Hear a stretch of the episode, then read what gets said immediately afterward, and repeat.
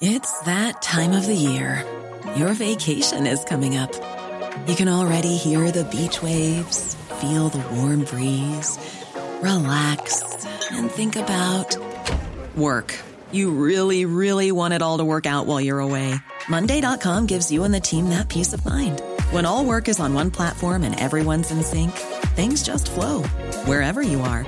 Tap the banner to go to Monday.com.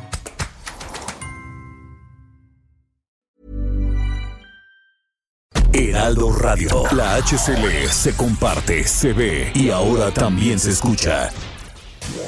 Inicia. Las noticias de la tarde con Jesús Martín Mendoza en Heraldo Radio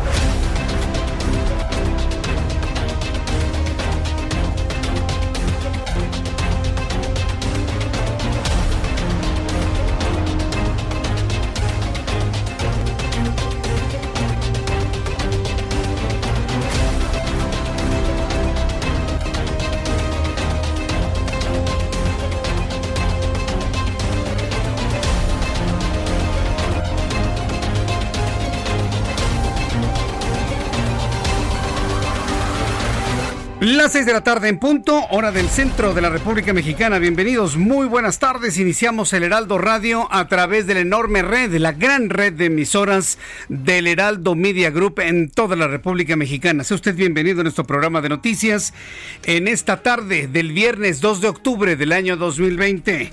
Súbale el volumen a su radio que le tengo la información más importante hasta este momento. Tras darse a conocer que el presidente de los Estados Unidos, Donald Trump, y su esposa Melania Trump dieron positivo a COVID-19 con síntomas leves, el presidente de Estados Unidos pasará unos días en un hospital militar. Ha sido trasladado el presidente de Estados Unidos, Donald Trump, a un hospital militar, anunció la Casa Blanca. Aunque se habla, y esto es muy importante aclararlo, aunque se habla que Donald Trump tiene síntomas leves, ha sido trasladado a un hospital. El simple hecho de este traslado al hospital debería activar la enmienda número 50 de los Estados Unidos y en este momento Mike Pence debería estar tomando posesión como presidente de los Estados Unidos. Sin embargo, hasta este, hasta este momento no se ha confirmado nada en ese sentido. No está Donald Trump en la Casa Blanca, no está en algún domicilio particular tratando de recuperarse.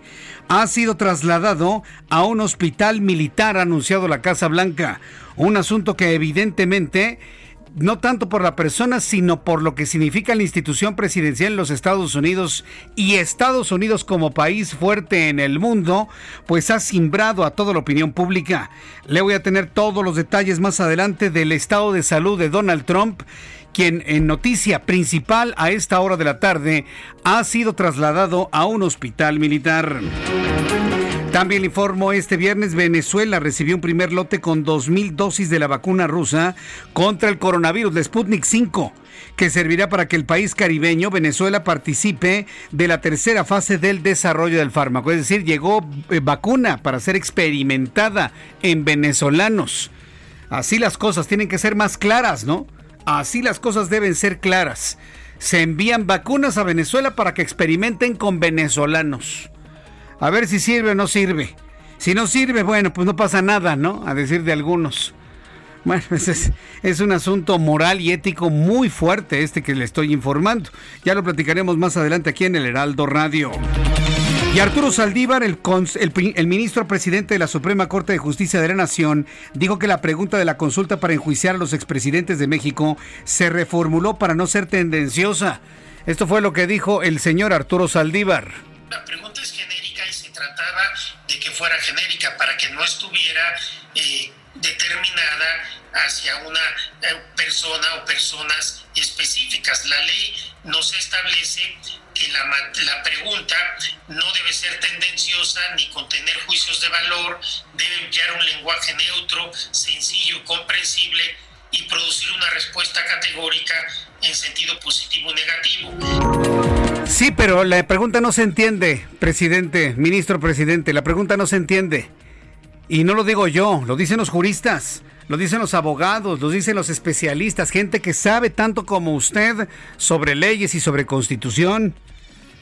La gente que sabe lo mismo que usted eh, ministro presidente, han coincidido en que la, la pregunta no se entiende, es rebuscada, es técnicamente inentendible para el grueso de la población. Yo no la entiendo. El público que escucha el Heraldo Radio no la entendemos. Bueno, pues yo espero que la vuelvan a reformular. La pregunta tiene que ser más concreta, tiene que ser más directa. Claro que pueden ustedes eh, hacer predominar eh, el no hacer juicios de valor con dos o tres líneas. Claro que se puede. Es un asunto de redacción. Es un asunto de sintaxis. No, estamos ante un problema de redacción. Alguien no sabe redactar. Y bueno, pues yo les invito a que la revisen otra vez y la hagan más concreta, más clara, más... ¿Sabe qué? Piensen en la gente del pueblo que habla el presidente. Gente, piensen en la gente que no ha concluido ni la primaria. A veces se les olvida a muchos sectores de este país, se les olvida que existe gente pobre y gente que no ha terminado ni la primaria, por razones económicas, no porque no quieran. A veces parece que se les olvida. No todos somos juristas, no todos somos especialistas en constitución. La gran mayoría de la gente no entiende esa pregunta, no la entendimos ayer. Y me detengo en esto con el único objetivo de hacer una crítica constructiva y que se vaya a una reformulación de una pregunta que preserve todos los valores que dice el ministro presidente de la Suprema Corte de Justicia de la Nación, pero más sucinta, más concreta, más directa y menos extensa. Lo platicaremos un poco más adelante aquí en el Heraldo Radio. El presidente de la República, Andrés Manuel López Obrador, anunció que en su gira de trabajo por Chihuahua no están invitados autoridades y políticos por lo de que descartó reunirse con el gobernador Javier Corral, pues aseguró que su relación con el mandatario local no es buena.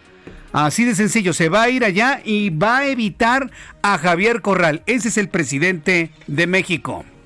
Inaugurar unas obras del gobierno federal en Juárez eh, no estoy eh, invitando autoridades y mucho menos a actores políticos porque existe en Chihuahua una situación muy especial con relación a lo del agua Está usted equivocado, presidente. Está usted en un error. Usted es el presidente de todos los mexicanos y si no se lleva bien con Javier Corral, aguántese. Aguántese. Que alguien se lo diga, por favor. Si está dormidito a esta hora de la tarde el presidente. Alguien que se lo diga. Jesús Martín dice que usted es el presidente de todos y que se debe aguantar y que se debe reunir con Javier Corral. Claro que se debe reunir con el gobernador. López Obrador es el presidente de 120 millones de mexicanos, no nada más de los 30 acarreados que votaron por él. Por supuesto, y así lo digo claramente de frente al aire y a nivel nacional. López Obrador es presidente de todos los mexicanos, aunque hay millones que no nos gusta y que ya no lo queremos como presidente, pero tendremos que esperar hasta 2024. Pero aunque nos pese, es el presidente de todos. Y si él va a un Estado de la República, tiene que reunirse. No, no, presidente, se equivoca. Javier Corral no es un actor político, porque en todo caso usted también lo es. Javier Corral es el gobernador del estado de Michoacán. Eh, perdón, de, Chihuahua, perdóneme. Javier Corral es el gobernador del estado de Chihuahua. Y como gobernador se le debe dar su lugar también. Entonces, ya sé que cuando uno dice algo así en los medios, menos lo hace. Terminará ni siquiera yendo a Chihuahua, por lo que veo, ¿eh? pero tengo la obligación de decirlo. Si no lo dice uno, entonces uno se vuelve copartícipe de esas divisiones, de, ese, de esa discriminación, porque en eso está cayendo López Obrador, en una discriminación a un gobernador panista. Y por cierto, un gobernador panista, presidente que les ha hecho mucho trabajo a la izquierda, por cierto, ¿eh? No creo que los panistas ven con muy buenos ojos a Javier Corral. A veces hasta parece del Partido del Trabajo. Así se la pongo. Pero bueno, usted tiene la obligación política, ética y moral de reunirse con el gobernador de la entidad, porque no es un ente político, es el gobernador de una buena parte de mexicanos que inclusive votaron por usted. Si usted no lo hace, allá usted, la historia se lo va a reclamar usted juró guardar y hacer guardar la Constitución y esta decisión de no reunirse con el gobernador de una entidad es no guardar la Constitución. Bueno, sí es guardarla, la está guardando en un cajón. Alguien tiene que decírselo al presidente. Nadie se lo dice, parece que le tienen miedo. No, señor, tiene usted que reunirse con el gobernador. Es una petición sensata, completamente lógica. Y es de verdad un reclamo de la ciudadanía que usted gobierna. Usted gobierna para todos, no nada más para los 30 millones que votaron por usted. También le informo que a 52 años de la matanza de estudiantes de la Plaza de las Tres Culturas, los sobrevivientes de la matanza de Tlatelolco siguen exigiendo justicia. Celebraron la iniciativa del actual presidente para llevar a juicio a los expresidentes. Pero pues ya no podrán llevar a juicio pues a este señor, ¿cómo se llama? Gustavo Díaz Ordaz, pues no. Y dentro de los expresidentes no aparece Luis Echeverría, que todavía está vivo. No, acá yo no sé qué es lo que celebran, si ni siquiera va a haber alguno de los actores políticos que se lleve a juicio. Yo no entiendo esas posiciones y de igual manera, más políticas que de recuerdo de una verdadera tragedia social ocurrida hace 52 años. En unos instantes con nuestros compañeros reporteros urbanos le vamos a tener un recuento de cómo se están dando las marchas por el movimiento del 68. Por más que se les dijo, no señores, hay COVID, se van a contagiar. Ah, no pues van marchando pura gente que no cree que exista, porque ni siquiera llevan algunos cubrebocas. Es verdaderamente increíble lo que estamos observando en imágenes que me envían nuestros compañeros reporteros urbanos a esta mesa de trabajo. En un ratito más se lo voy a, enseñar y sobre todo a presentar a nuestros compañeros reporteros que ya están detectando por dónde van estas marchas. También informo que esta mañana se formó la depresión tropical 25 en el Océano Atlántico con vientos máximos sostenidos de 55 kilómetros por hora y podría reforzarse a tormenta cerca de las costas del estado de Yucatán. Le informo que por 14 semanas consecutivas la Ciudad de México permanecerá en semáforo naranja por COVID-19, de acuerdo con el gabinete de la jefa de gobierno Claudia Sheinbaum. Además, se anunció que a partir del 5 de octubre iniciarán actividades las ferias y parques de diversiones con capacidad de 30% y uso de cubrebocas forzoso. También conozcan este resumen de noticias que tras la noticia del contagio de COVID-19 del presidente Donald Trump y en un mes las presidenciales en Estados Unidos. Este viernes Wall Street terminó a la baja, el Dow Jones perdió 0.48%, mientras que el índice Nasdaq cedió 2.22%. Vamos con nuestros compañeros corresponsales en la República Mexicana. También revisamos lo que sucede en otras partes del país y el centro de la noticia sin duda alguna está en la frontera sur de nuestro país con Guatemala. México, Guatemala y Honduras han reforzado operativos para bloquear el paso a la caravana migrante. Jenny Pascasio desde Chiapas. Adelante, Jenny. ¿Qué tal? Buenas tardes, aquí de auditorio. Para informarles que después de cruzar la frontera de Honduras con Guatemala, fueron deportados 143 hondureños integrantes de la nueva caravana migrante que se dirige a Estados Unidos. Los gobiernos de ambos países se coordinan para evitar que la multitud avance en la frontera con México, donde autoridades ya blindaron el río Suchiate. El Sistema Nacional de Control Biométrico Migratorio de Honduras informó que los, deportados son 102 adultos y 41 menores de edad que fueron interceptados en los puertos fronterizos integrados de Agua Caliente y Corinto, Guatemala.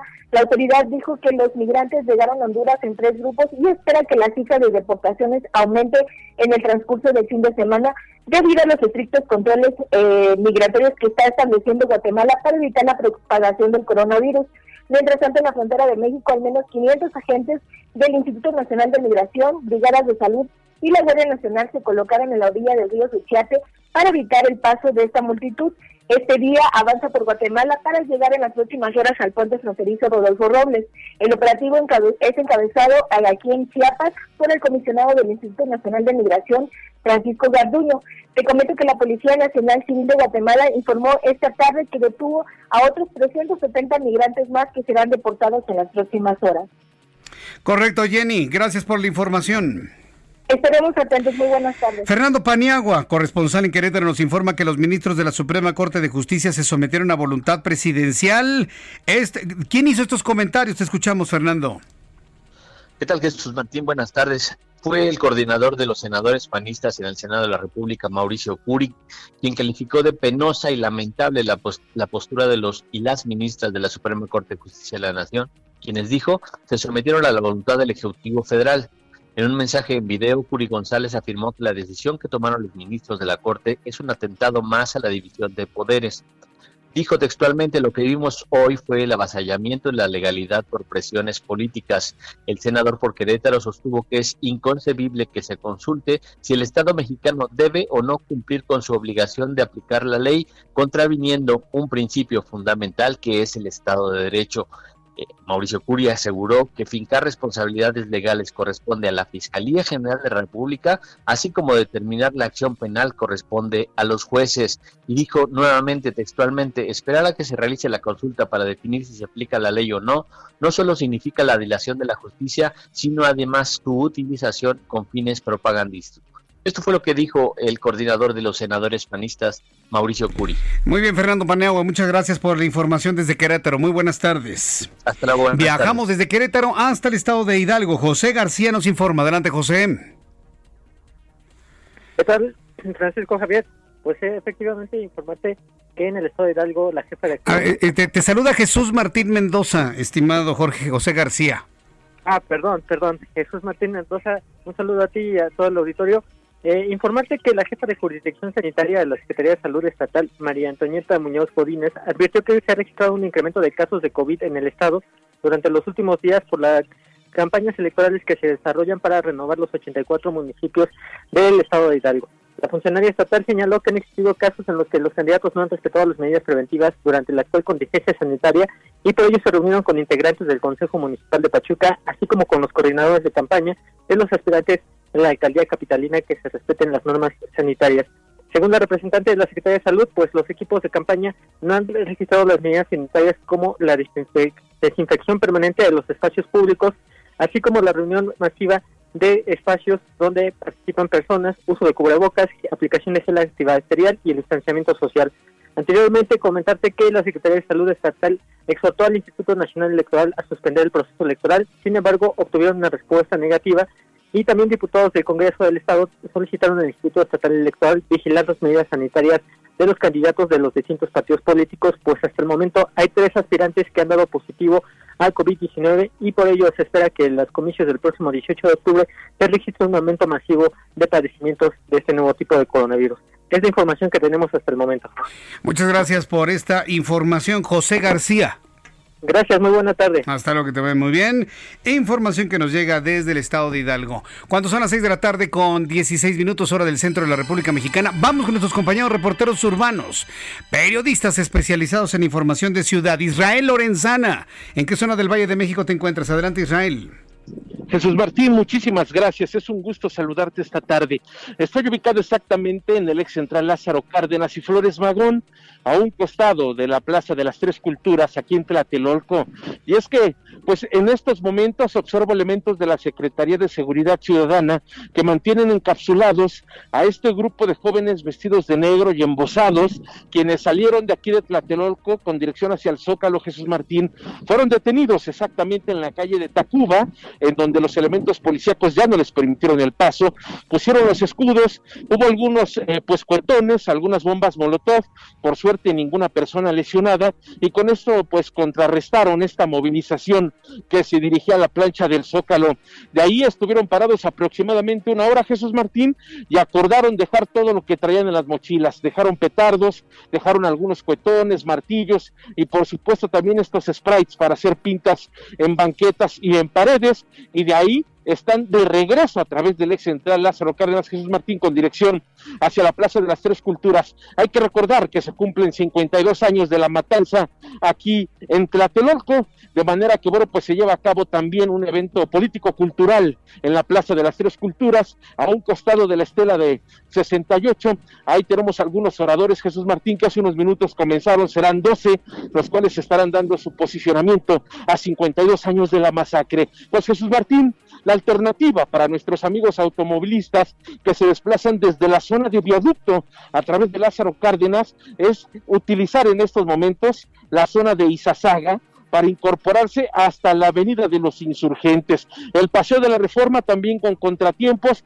tenemos cortes viales, así que hay muy pocas opciones. Una de ellas, por supuesto, Congreso de la Unión, hay que utilizar la avenida de los insurgentes y también, aunque distante, el eje 2 norte, Eulalia Guzmán para contrarrestar estos problemas viales que se registran a esta marcha que originalmente hay que recordar, Jesús Martín, los eh, organizadores de estas movilizaciones cada año, el comité del 68 había mencionado que no se iba a llevar a cabo ninguna marcha, de hecho, nada tiene que ver el comité del 68 con esta movilización que se registra aquí en calles de la capital. Jesús Martín, así las cosas desde la zona de Tlatelolco. Correcto, entonces líderes del 68 no están presentes. Quienes están, ¿quién, quién sabe quiénes serán, verdad? Así es, Jesús Martín. De hecho, por la mañana la jefa de gobierno Claudia Sheinbaum y Félix Gamundi estuvieron aquí en la Plaza de las Tres Culturas conmemorando los 52 años y ahí dieron a conocer que no saldrían en marcha como cada año, que únicamente estarían llevando a cabo estos eventos político-culturales en la Plaza de las Tres Culturas, como está ocurriendo en estos momentos, y que se deslindaban totalmente de cualquier movilización como esta que te estoy relatando, Jesús Martín. Correcto, gracias por toda la información, Israel Lorenzana.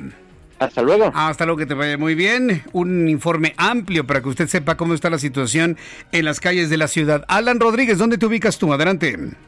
Jesús Martín, muy buenas tardes. En estos momentos se acaba de retirar el bloqueo por parte de personal de la Secretaría de Seguridad Ciudadana, la restricción del paso del eje central Lázaro Cárdenas, que teníamos el corte a la circulación a partir de la avenida Fray Servando. A partir de este punto, nuestros amigos automovilistas que se dirigen hacia la zona norte de la Ciudad de México podrán avanzar hasta el cruce de la avenida Hidalgo, donde se pide la desviación de los automóviles con dirección hacia la avenida Paseo de la Reforma. Esto porque todavía continúa parte de la movilización sobre el eje central Lázaro Cárdenas pero ya llegando hasta la zona de Tlatelolco. Por este motivo continúa restringida la vialidad a partir del cruce de la calle de Tacuba y hasta la zona de Garibaldi. Toda esta parte tenemos personas intentando buscar alguna alternativa de transporte público y es que ninguna unidad de trolebús se está aproximando hasta este punto. La recomendación es llegar hasta la Avenida de los Insurgentes y tomar alguno de los transportes en esta zona.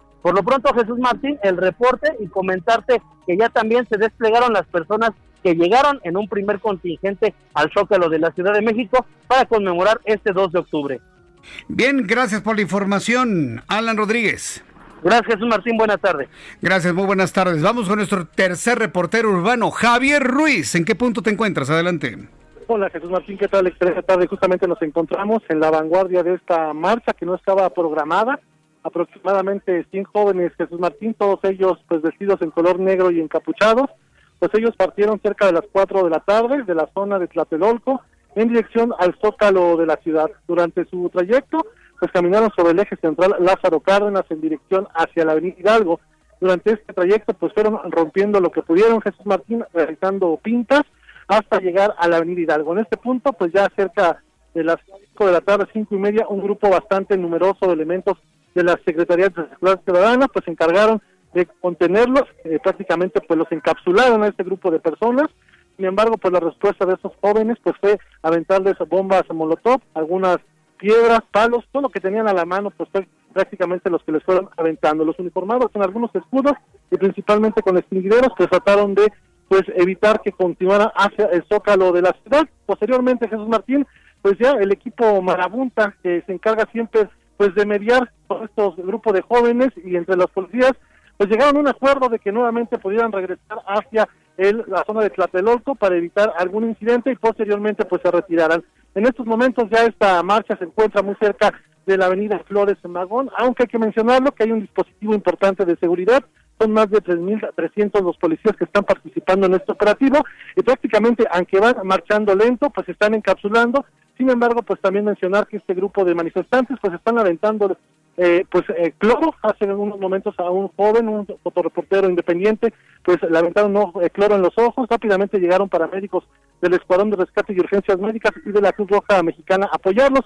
Afortunadamente no se encuentra grave esta persona, sin embargo, pues sí hay que tener en cuenta, pues principalmente todos los reporteros que estamos en este punto, pues eh, alejarnos un poco de este grupo de jóvenes porque están agresivos. Espera que en los próximos minutos ya lleguen hacia la Plaza de las Tres Culturas y posteriormente se retiren. De momento, Jesús Martín, el reporte que tenemos. Gracias por la información, Javier Ruiz. Estamos atentos, hasta luego. Buenas tardes. Hasta luego, que te vaya muy bien. A estos muchachos, poco inteligentes por no decir calificativo, porque pues no se necesita decirlo, ¿no? Usted ya lo pensó, a ver, piénselo.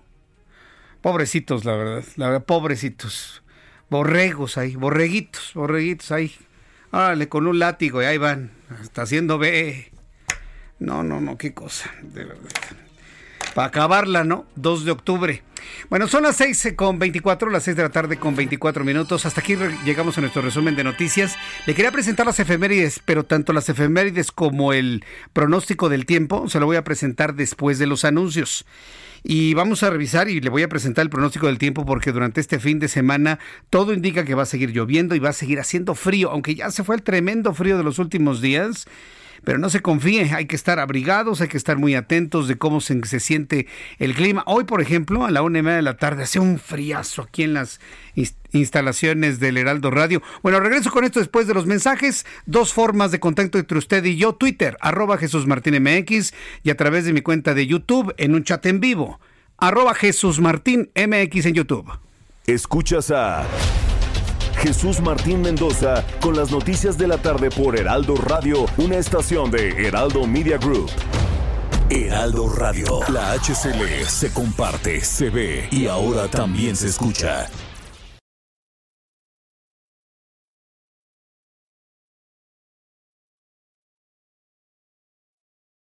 Heraldo Radio, la HCL se comparte, se ve y ahora también se escucha. Escucha las noticias de la tarde con Jesús Martín Mendoza. Regresamos.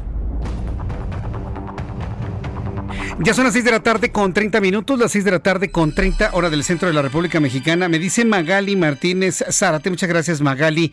Dice, no llega el Heraldo Televisión hasta acá a los sistemas de cable, pero ya hay Heraldo Radio Tehuantepec. Sí, ya tenemos Heraldo Radio Tehuantepec, ya estamos con el, eh, el Heraldo a través de radio, ya estamos en Tehuantepec. Un saludo a todos nuestros amigos que nos escuchan en la, en la emisora en Tehuantepec. Pero si lo que usted quiere, si lo que usted quiere es ver el Heraldo Televisión, mi programa de noticias a las 2 de la tarde, el programa de noticias que conduce Jesús Martín Mendoza, que es un noticiario completamente en forma, es un noticiario hard, como se le llama, es la, la noticia principal y todo lo que está ocurriendo en México y el mundo. Bueno, pues yo le invito a que entre a mi plataforma de Twitter, arroba Jesús Martín MX, o bien a la plataforma de Twitter del Heraldo de México, en cualquiera de las dos. En la plataforma de Twitter del Heraldo de México, usted va a encontrar ahí todos los programas de la parrilla programática del Heraldo Televisión, todos los programas. Eh, y a las 2 de la tarde me podrá ver usted en esa plataforma. Lo quiere ver on demand, que muchas personas ven este programa de televisión después, lo ven a las 3, a las 4, a las 8 de la noche, 9 de la noche. Bueno, hay personas que lo ven a la medianoche, cuando ya mucha de la información se actualizó, pero lo ven me lo han platicado, me han dicho, yo veo tu programa de televisión ya en la noche, antes de irme a dormir. Bueno, pues muchísimas gracias por visualizarlo de esa manera. Entonces entra a mi cuenta de Twitter, arroba Jesús Martín MX, y ahí encontrará los programas de este servidor Jesús Martín Mendoza a las 2 de la tarde, todos, los de toda la semana. Si ustedes quieren revisar, los encuentra completitos, hasta con comerciales. Para que de esta manera, bueno, usted no se quede ni un solo minuto fuera del Heraldo Televisión o del Heraldo Radio. Recuerde que en televisión a las 2 por el 10, a las 2 de la tarde por el canal 10.1 de su televisión, por eso decimos a las 2 por el 10. A las 2 por el 10. El lunes lo espero a las 2 de la tarde en el canal 10 de su televisión. Anótelo en su agenda, en su teléfono celular, póngale una alerta, una alarma para quien no lo ha visto. Bueno, yo lo invito para que nos descubra ahora en esta faceta de televisión en la cual, bueno, yo en lo personal, conservando la comunicación o la forma de hablar en la televisión, he querido hacer lo que hacemos en radio, ¿no? Hacer un programa más cálido, un programa cercano, un programa intenso en información, de contenido, de comentarios, de contexto, de entrevistas, de análisis. Se va a pasar usted muy bien. Mire, la, la hora de las 2 a las 3 de la tarde se va, pero de volada, se va rapidísimo. Entonces estoy seguro que le va a gustar mucho. Mira, para las personas que me ven a través de YouTube, eh, les estoy mostrando un ejemplo, una parte de cómo se ve a través de Twitter, nuestro programa de televisión hoy por la tarde. Este es el de las 2 de la tarde. A las 2 por el 10 con Jesús Martín. A las 2 por el 10 con Jesús Martín en el Heraldo Televisión, canal 10.1 de su televisión. Esto opera, digo, para el Valle de México para el canal 10 en el sistema Easy. El canal 10 de Total Play, en el 10 de Axtel, 161 de Sky en sistema básico. Y ese sí es nacional. Pero pues eh, si usted tiene sistema básico, búsquenos en el, en el canal 10. Bien, son las 6 con 33, las 6 de la tarde con 33 minutos hora del centro del país. Hoy es 2 de octubre. Se celebran, vamos a ir a las efemérides de Abraham Arriola, pero en concreto, en concreto hay dos cosas importantes a mencionar el día de hoy.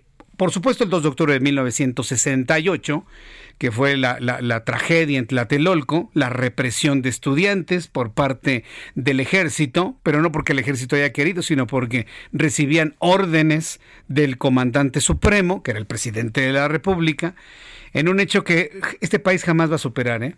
Este país jamás lo va a superar. Así que prepárese para, para vivir y conmemorar 53, 60, 70, 80, 100 años, 200 años. Hace 300 años, el 2 de octubre de 1968, se reprimió a los jóvenes estudiantes.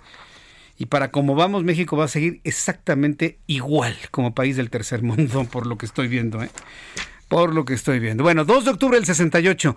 Y hoy estamos recordando también algo importante. 2 de octubre de 1968. 28. ¿Alguien sabe lo que sucedió el 2 de octubre de 1928, hace 92 años? Fue fundado una de las congregaciones religiosas en este momento más importantes del mundo. Una, una congregación religiosa dedicada a la formación y a la educación. Hoy recordamos y enviamos un caluroso saludo a toda la comunidad del Opus Dei el Opus Dei que fue fundada por San José María Escribá de Balaguer. A todos nuestros amigos del Opus Dei, a todos nuestros amigos de la obra, a todos los integrantes de los colegios del Opus Dei, a todos los que pertenecen a esta extraordinaria comunidad, les enviamos un saludo y por supuesto nuestro recuerdo con, con mucho cariño, con mucho respeto a San José, José María Escribá de Balaguer. Un hombre sabe cuál es la virtud de alguien como él, aunque usted no crea en la Iglesia Católica y no le gusten las congregaciones religiosas, le voy a decir que es lo que él planteó, planteó para quienes pertenecemos a la hora y también para todos, ¿no? El poder alcanzar la santidad a través del trabajo cotidiano. Ha sido el único hombre en la tierra hoy santificado que ha visto en el trabajo duro que usted hace como taxista un camino a la santidad. En el trabajo duro que usted hace como trabajador de la construcción, un camino a la santidad. Usted que trabaja en el medio de comunicación, usted que trabaja como financiero, cuando se hace bien el trabajo y se hace con toda intensidad, y se hace con toda intensidad y con todo amor y con todo corazón, se alcanza un camino a la santidad. Es decir, trajo a la tierra lo que algunos pensaban era propio nada más de los santos, pues no. La buena noticia que nos trae San José María Escribá de Balaguer es que usted y yo podemos alcanzar la santidad. ¿Cómo? A través de nuestro trabajo diario bien hecho y entregado a los demás. Me detengo en esto porque son de las cosas que valen la pena, que muchas veces no se dicen en los medios de comunicación. Y este programa de noticias busca hacer la diferencia. Si yo veo que hay un mensaje de valores, que impulse, que motive, que, que, que, brinde esperanza, no tengo por qué quedármelo para mí. Lo tengo que compartir y se lo estoy compartiendo a usted el día de hoy. Bien, cuando son las 6 de la tarde con 37 minutos, saludos a la obra el día de hoy.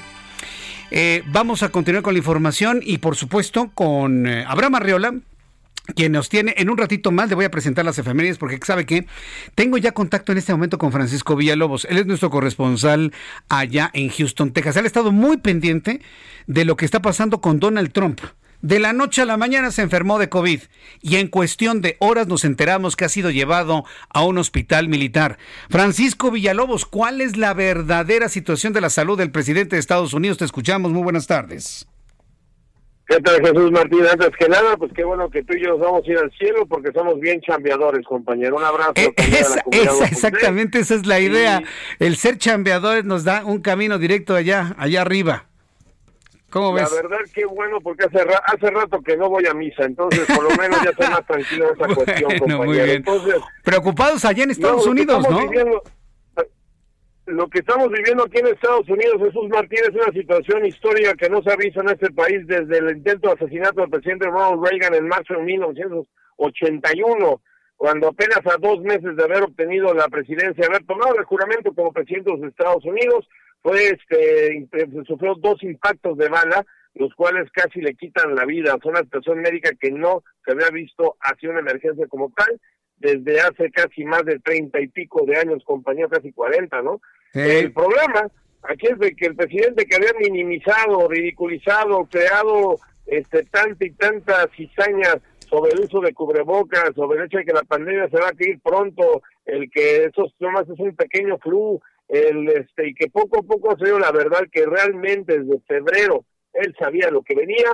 Al filo de la una de la mañana, tiempo del este, 12 tiempo de México, eh, por su cuenta de Twitter, el presidente número 45 de Estados Unidos anunció al mundo que tenía el COVID-19 él y su esposa. Esto horas después de que había confirmado en Sean Hannity, en la estación estatal eh, de Fox News, el haber confirmado el hecho de que su más cercana colaboradora, Hope, este, Hope eh, Hicks, había sido este, declarada también positiva del, del COVID-19. Aquí es donde empieza el problema, querido Jesús Martín. Y lo que no sabíamos nosotros hasta que poco a poco empezó a salir la luz de flote las, este, la información.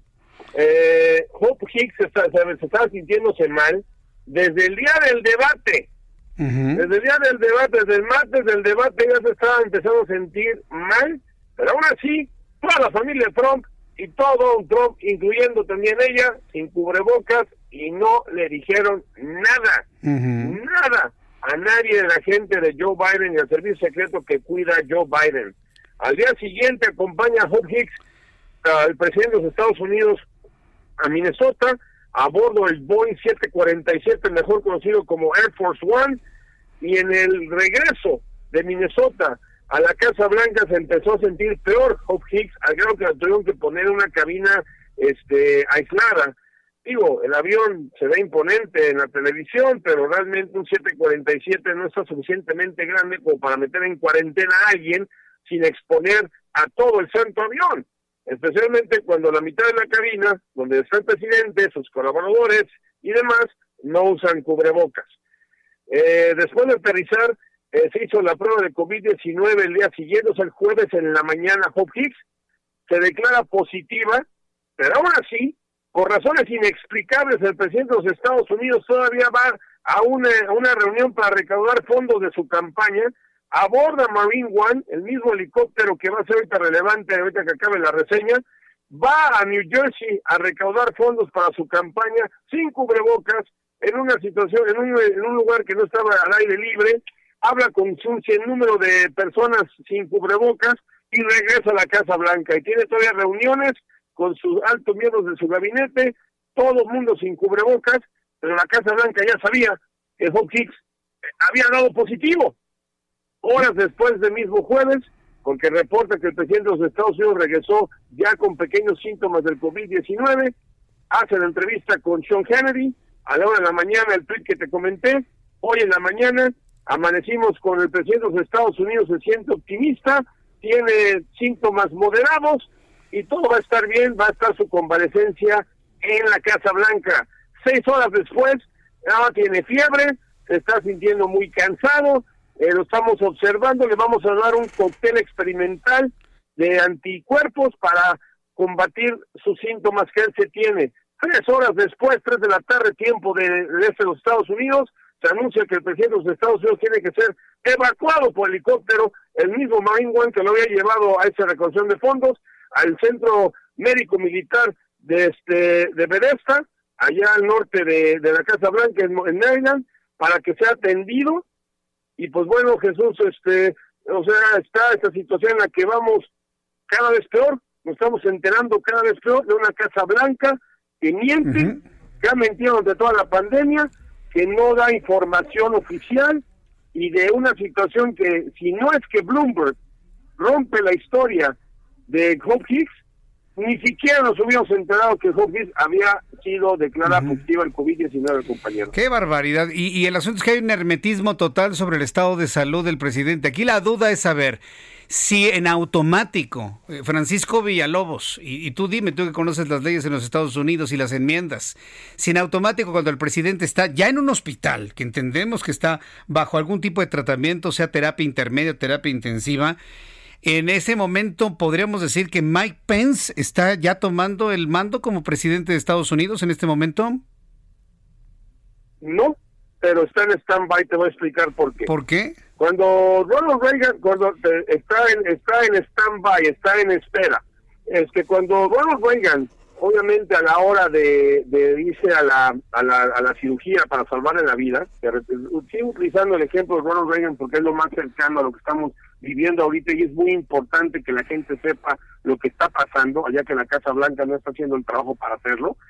Se activó la enmienda número 25 de la Constitución de los Estados Unidos, ratificada en 1967 después del asesinato de John F. Kennedy, en la cual Ronald Reagan firmó una carta dándole poderes temporales al vicepresidente George Bush, aunque ojo, eh, él venía volando de regreso a la Casa Blanca porque estaba en gira cuando fue el asesinato en el Hilton Hotel allá en marzo del 81, firma la carta, Bush se convierte en el presidente de los Estados Unidos temporal en lo que estaba en la, la, este, la cirugía de Ronald Reagan, pero porque Ronald Reagan, Ronald Reagan estaba bajo cirugía, estaba bajo anestesia. Pues. En el caso ahorita del señor Trump, eh, quiero pensar que existe ya la carta, porque, o sea, si de repente de Donald Trump su, su, su, este, su estado se deteriora y requiere una intubación, te recuerdo lo que le pasó a Boris Johnson, que al principio empezó con síntomas leves y demás, el primer ministro de, de, este, de Gran Bretaña, y acabó entubado. este en esa situación se puede deteriorar rapidísimo, especialmente cuando estamos hablando de un hombre de 74 años que está obeso. Entonces, si el presidente de los Estados Unidos ya no puede hacer sus funciones o está entubado, yo creo, me imagino, porque no tengo la información de este, pero digamos constitucionalmente hablando, eso sí que lo puedo afirmar, Mike Pence sería presidente de los Estados Unidos. Si Mike Pence hubiera tenido coronavirus igual que Donald Trump, que al parecer declara que Mike Pence quedó negativo, Nancy Pelosi entra como la presidenta de los Estados Unidos. Y después de Nancy Pelosi sería el presidente pro tempore, digamos que es el vicepresidente del Senado, ojo, ¿eh? No es ni Chuck Schumer ni tampoco Mitch McConnell, este es un senador de Iowa, quien entraría después de Nancy Pelosi, y después de él sigue el secretario de Estado, el de Defensa, perdón, el del Tesoro, el del Defensa, y ya si seguimos en esa lista es que ya nos cargó el payaso, compañero. Sí, no, así lo así así lo entiendo. Esperemos que las cosas estén bien. Mira, no, no, no porque seamos odiadores o adoradores de Donald Trump, sino por la estabilidad política, económico, financiera, social de los Estados Unidos. Estaremos muy atentos de lo que se informe en la Casa Blanca en las próximas horas. Francisco Villalobos, muchas gracias por esta participación. Te envío un abrazo me, 15 segundos rápido, termino rápido, rápido, rápido. Dime. Esta situación del COVID-19 de Donald Trump quita de raíz el tema que ha estado matando al presidente las últimas 72 horas, se deja hablar de sus impuestos, se deja hablar de su racismo, se deja hablar del debate desastroso, se deja hablar también de que no va a reconocer los resultados de la elección si es que gana Joe Biden. Así que hay que mantener ojo, hasta el momento no hemos visto reporte oficial que el presidente tiene COVID-19.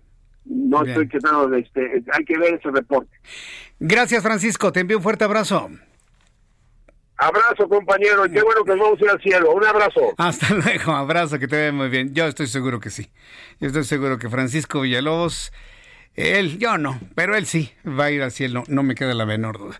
Son las 6 con 47, las 6 de la tarde con 47 minutos hora del centro de la República Mexicana. Y mire que si no abordamos qué va a pasar, por ejemplo, con la campaña, qué va a pasar con las elecciones, es porque ni siquiera en Estados Unidos lo saben. Ni siquiera en Estados Unidos lo saben. A ver, si lo que está viviendo Estados Unidos, con un presidente que se va a reelegir a la Casa Blanca casi en campaña, a un mes del proceso electoral, si eso fuera en México, ¿qué pasaría aquí? A ver, ¿quién tiene la respuesta? Que levanten la mano. ¿Qué pasaría aquí? Claro, se pospone un año la elección. Se pospone al año que entra. Yo no sé si en los Estados Unidos están viendo esa posibilidad de pospone el proceso electoral. Yo no sé si existan ahí, eh, exista la posibilidad de, posponerlo. Por lo pronto, todo es una gran incertidumbre. Estoy seguro que en las próximas horas se van a dar a conocer informaciones muy, muy importantes sobre lo que ocurre en los Estados Unidos. Eso allá en los Estados Unidos. Aquí en México, mientras escuchaba yo a Francisco Villalobos, quiero decirle que he estado recibiendo imágenes de nuestros compañeros reporteros urbanos y de otras plataformas noticiosas del, del escandalito del, eh, del, enfrentamiento y del relajito que se trae gente que nada tiene que ver con el movimiento del 68. Si usted me sigue desde hace varios años, si usted me sigue desde hace varios, inclusive muchos años en Radio Red, hubo varios años que yo no me dedicaba a informar absolutamente nada de esas movilizaciones. ¿Sabe por qué? Porque se convierten en noticia gente, primero, que ni entiende lo que fue el movimiento del 68 que ni siquiera han tenido la delicadeza de leer algún libro, aunque sea el libro pirateado de la señora Elena Poniatowska. No han leído nada, no han investigado no saben qué ocurría y se la pasan ahí violentando absolutamente todo. Hoy el Comité del 68 anunció que no participa en ninguna marcha, es decir, la gente que está en las calles de la Ciudad de México son una bola de vándalos. Por lo que estoy viendo que están haciendo, son unos vándalos, no tiene sentido. Pero mire, le voy a presentar la información con nuestros compañeros reporteros que se han desplazado porque es un problema vial, porque es un problema de destrozos, es un problema de violencia en donde obviamente pues no se está ejerciendo ninguna autoridad en este momento. Sí hay presencia policíaca, pero se están cubriendo con los escudos. ¿Quién tenemos en la línea? Vamos con nuestro compañero Javier Ruiz. ¿En qué parte de esta pues, marcha por el 68? Nombre de, este relajito que están armando estas personas desconocidas y encapuchadas. ¿En dónde te ubicas? En el eje central, Lázaro Jesús Martín, eje central Lázaro Cárdenas, justamente llegando ya a la Plaza de las Tres Culturas, donde hace momentos pues se registró un fuerte enfrentamiento, si me permites el calificativo, justamente en eje central llegando a Flores Magón, pues prácticamente este grupo de jóvenes, la mayoría pues encapuchados, comenzaron a aventar pues bombas a molotov, piedras, cuetones, eh, fuego, prácticamente todo lo que encontraban a la mano, incluso algunos dañaron la cinta asfáltica para poder pues comenzar a agredir a los policías. Un cerco bastante nutrido también de elementos de, equipos zorros, de granaderos, como son conocidos, donde pues colocaron pues sus vallas principalmente y con extinguidores han tratado de disuadir a este grupo de jóvenes, aproximadamente 80 de ellos que han realizado pues pintas también a lo largo del eje central Lázaro Cárdenas. En un momento nada más estaban realizando pintas y algunos daños pues en estructuras. Ya en estos momentos pues prácticamente todo lo que tienen a la mano, todo lo que tienen cerca pues destrozan. Algunos de ellos pues traen martillos, traen palos, traen palas, todos los, los alcanzamos a observar y pues realmente están haciendo un desastre en la zona del eje central Lázaro Cárdenas. Los uniformados, principalmente granaderos, pues continúan con estos cercos justamente en el eje central para evitar que ingresen a otras viviendas o a alguna vivienda o a la unidad habitacional Tlatelolco, sin embargo, pues este grupo de jóvenes continúa haciendo desmanes en todo este perímetro, así que también hay que tomar en cuenta pues las personas que estaban en este punto, pues muchas de ellas ya espantadas con niños, con familias que iban pasando, pues al ver a las agresiones, pues comenzaron a correr. Ya en estos momentos, poco a poco, pues este grupo, hablábamos de 100 de ellos, ya se está dispersando, algunos están corriendo hasta las estaciones del metro, otros hacia la zona del eje 2 norte, así que poco a poco se ha ido disuadiendo, sin embargo, pues mencionar que han dañado pues de todo lo que han encontrado, han lesionado a policías, hace unos momentos un policía ya fue atendido por paramédicos del Escuadrón de Rescate y Urgencias Médicas y también pues por personal que se encuentra en este punto que está apoyando. Hay que tomar en cuenta también los cortes a la circulación de todo el eje central Lázaro Cárdenas, prácticamente desde el eje 1 norte y en dirección al eje 2 a la avenida Gran Canal, pues está totalmente cerrado, así que hay que tomarlo en cuenta y evitar todo este perímetro. De momento, Jesús Martín, es lo que está sucediendo. Correcto, ten cuidado, por favor, Javier Ruiz. Como todos los años, tú y yo tenemos muchos años de estar en un 2 de octubre informando sobre este tipo de atrocidades sin que la autoridad local haga lo más mínimo. Gracias, Javier. Cuídate, ya sabes cómo hacerlo, como todos los años. Gracias, Javier. Estamos atentos, hasta luego. hasta luego, que te vaya muy bien, muy buenas tardes. Pues así está eh, ocurriendo las cosas en el eje central. Eh, eh, en unos instantes voy a ir a los anuncios y regresaré con más información de todo este relajito que están armando estos tipos. Le, voy a decir qué es lo que a mí en lo personal no me parece. No me parece que no los detenga la policía cuando llega alguien con un marro, destroza las banquetas para hacer piedras y aventárselas a la policía. Perdóneme, pero esto aquí en China conmemórese lo que se conmemore, es para agarrarlos, amarrarlos y llevarlos al Ministerio Público. Y que se queden, o por lo menos al torito, y dejarlos ahí encerrados unas 36 horas, pero por lo menos. ¿En qué lugar de nuestras leyes está escrito que el 2 de octubre no se aplica la ley? E, es que gobierno represor, Jesús Martín, qué gobierno represor ni qué nada. Necesitamos un gobierno que aplique la ley, que muestre autoridad y que mantenga orden en, este, en, esta, en esta conmemoración. porque no se está recordando otra cosa más que jóvenes que fueron asesinados por un gobierno. Pero ellos están haciendo exactamente lo mismo, pero al revés, destruyendo nuestra ciudad, destruyendo las banquetas. Hay algunas imágenes de algunos policías que valientes están deteniendo algunos, algunos tipos, pero pues, al ratito los sueltan. Ese, es el problema. Y se tiene que saber quiénes los eh, están de alguna manera enviando, quién les está pagando, quién hace este tipo de cosas. Pero yo creo que no puede haber alguien en este mundo que me diga, no, Jesús Martín, es su derecho destruir las banquetas, hacer piedras y aventarse a las policías. Eso, eso no es un derecho ganado, ¿eh? De ninguna manera. De ninguna manera. Todos tenemos la obligación de respetar las leyes y si no las respetan, tiene que haber una autoridad que las haga respetar. Sí, así como lo oye. Y con eso no estoy hablando ni de reprimir, ni de aventar bala, ni de matar a nadie. Estoy hablando de que se debe ejercer la autoridad y quien la infrinja, joven, usted se va, se va encerrado. Va a pagar usted una multa y además se va a pasar usted 72 horas encerradito para que piense lo que usted hizo. ¿O qué? Cuando usted choca y hace daños a la nación, no le va como en feria. Yo no entiendo por qué a ellos no les pueden fincar daños a la nación. Para que vea que cuando no es parejo, es chipotudo, dice el dicho. Son las 6.55. Vamos a ir a los anuncios. Regreso con un resumen de noticias, actualización de COVID, el relajito que están armando estos encapuchados. Y le invito para que me escriba a través de Twitter, arroba Jesús en YouTube, Jesús Martín MX. Escuchas a Jesús Martín Mendoza con las noticias de la tarde por Heraldo Radio, una estación de Heraldo Media Group. Heraldo Radio. Heraldo Radio. Escucha las noticias de la tarde con Jesús Martín Mendoza. Regresamos.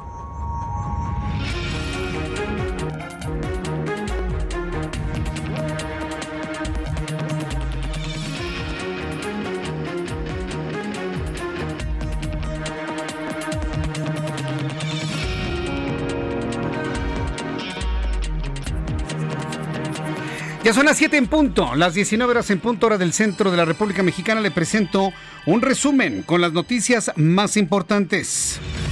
Confirma Silvano Aureoles hallazgo del cuerpo de Citlali Ballesteros. Hoy en la tarde en el Heraldo Televisión le informé que además del fallecimiento de Jessica González, se conoció de la desaparición de una mujer de 31 hombre de, 31 años de nombre de nombre Citlali Ballesteros. Bueno, se acaba de informar hace unos minutos que el gobernador de Michoacán Silvano Aureoles confirmó el hallazgo del cuerpo de Citlali Elizabeth Ballesteros, una joven enfermera reportada como desaparecida desde el 30 de septiembre.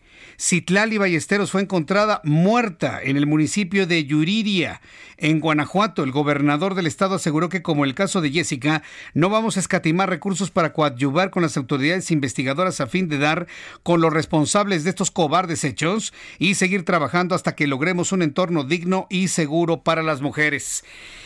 Citlali Ballesteros, de quien le informé en el Heraldo Televisión esta tarde que estaba desaparecida y que se estaba pidiendo ayuda para su búsqueda, ha sido encontrada muerta. Otro feminicidio en menos de una semana o en una semana exacta. Porque hace exactamente una semana le hablábamos de la muerte de Jessica González. Una semana después, ahora estamos hablando de la muerte de Citlali Elizabeth Ballesteros en manos de quienes estamos y los gobiernos que no pueden hacer absolutamente nada. Le tendré más en este resumen de noticias. El Partido de la Revolución Democrática en la Cámara de Diputados, el PRD, propuso crear un registro nacional de agresores sexuales contra la infancia y contra la adolescencia con el objetivo de proteger a la infancia del país. El registro tendría 16 tipos de datos como los relativos a nombre, fecha de nacimiento del sentenciado, sobrenombre, señas particulares, domicilios, teléfonos, redes sociales, trabajo, credencial de lector, pasaporte, licencia de conducir, escolaridad y hasta su material genético. También le informo que para la semana del 5 al 11 de octubre la Ciudad de México se mantendrá en semáforo epidemiológico naranja. Sin embargo, la jefa de gobierno anunció este viernes que parques y ferias van a reabrir la siguiente semana. La jefa de gobierno informó que hubo un ligero aumento en el número de hospitalizaciones por COVID en la capital. Hasta el viernes la Ciudad de México acumula 127.466 casos confirmados y 12.162 mexicanos capitalinos muertos. El sureste de México se encuentra en alerta máxima debido a la presencia de un evento meteorológico extremo por la interacción de los frentes fríos 4 y 5, así como la depresión tropical número 25 que provoca lluvias torrenciales superiores a las que genera un huracán categoría 5. Blanca Jiménez, directora general de Conagua, de la Comisión Nacional del Agua, reconoció que existe una preocupación mayor por la presa Peñitas que se encuentra al 98% de su capacidad, donde podría incrementar el desfogue de arriba de 1.350 metros cúbicos por segundo lo que impactaría poblaciones de Tabasco. Costa Rica anuncia que abrirá sus puertas a los ciudadanos estadounidenses debido a que Estados Unidos es considerado su principal fuente de turismo. Gustavo Segura, ministro de Turismo de Costa Rica, adelantó que los visitantes de los estados de Florida, Georgia y Texas estarán habilitados para ingresar al país centroamericano a partir del 15 de octubre, sumándose a otros 21 estados ya admitidos. Precisó que esta apertura significa la posibilidad de recuperar al menos 80 mil empleos que generan 1.500 millones de dólares para 2021, según proyecciones del Ministerio de Planificación.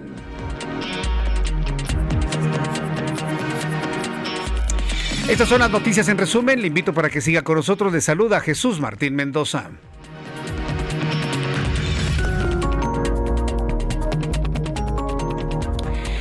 Ya son las 7 con 4, las 19 horas con 4 minutos, hora del centro de la República Mexicana.